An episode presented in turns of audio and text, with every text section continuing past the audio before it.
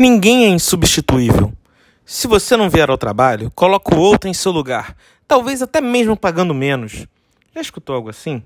Dá a impressão que somos descartáveis, que há muitos como nós no mundo. Mas a Torá nos ensina que não. Somos únicos e verdadeiramente insubstituíveis. Na paraxá da semana que passou, Ler Lerá, Abraão sai da casa de seus pais após Deus mandar.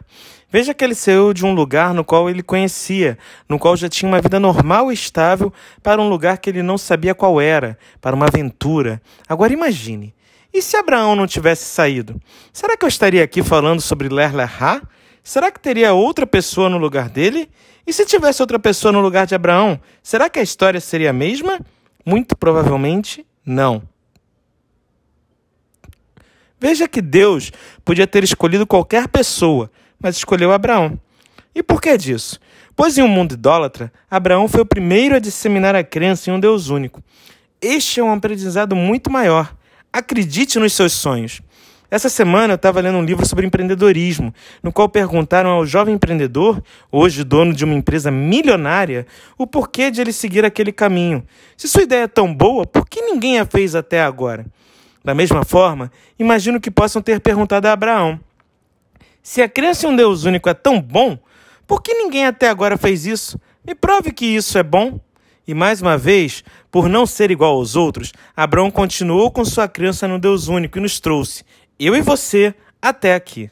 Além disso, a Paraxá nos mostra algumas características de Abraão que nos são ditas em Ler Lerá.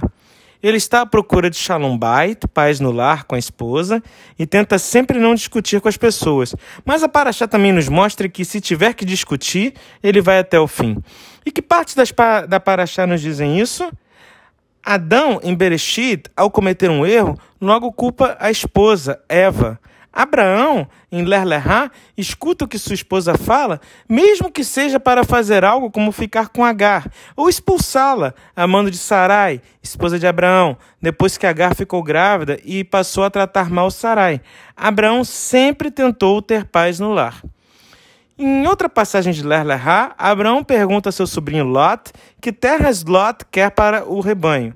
Isto porque estavam tendo conflitos entre os pastores de Abraão e os pastores de Lot. Veja que Abraão não fez questão de escolher a melhor terra, pois Abraão sabia que estar com Deus era a melhor escolha, e qual fosse a terra escolhida, esta seria boa.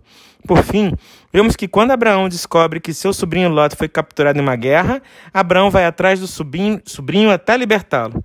Este é Abraão, nosso primeiro patriarca.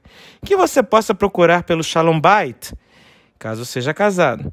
Que você sempre procure a paz, mas se esforce para defender os seus, caso eles estejam correndo perigo.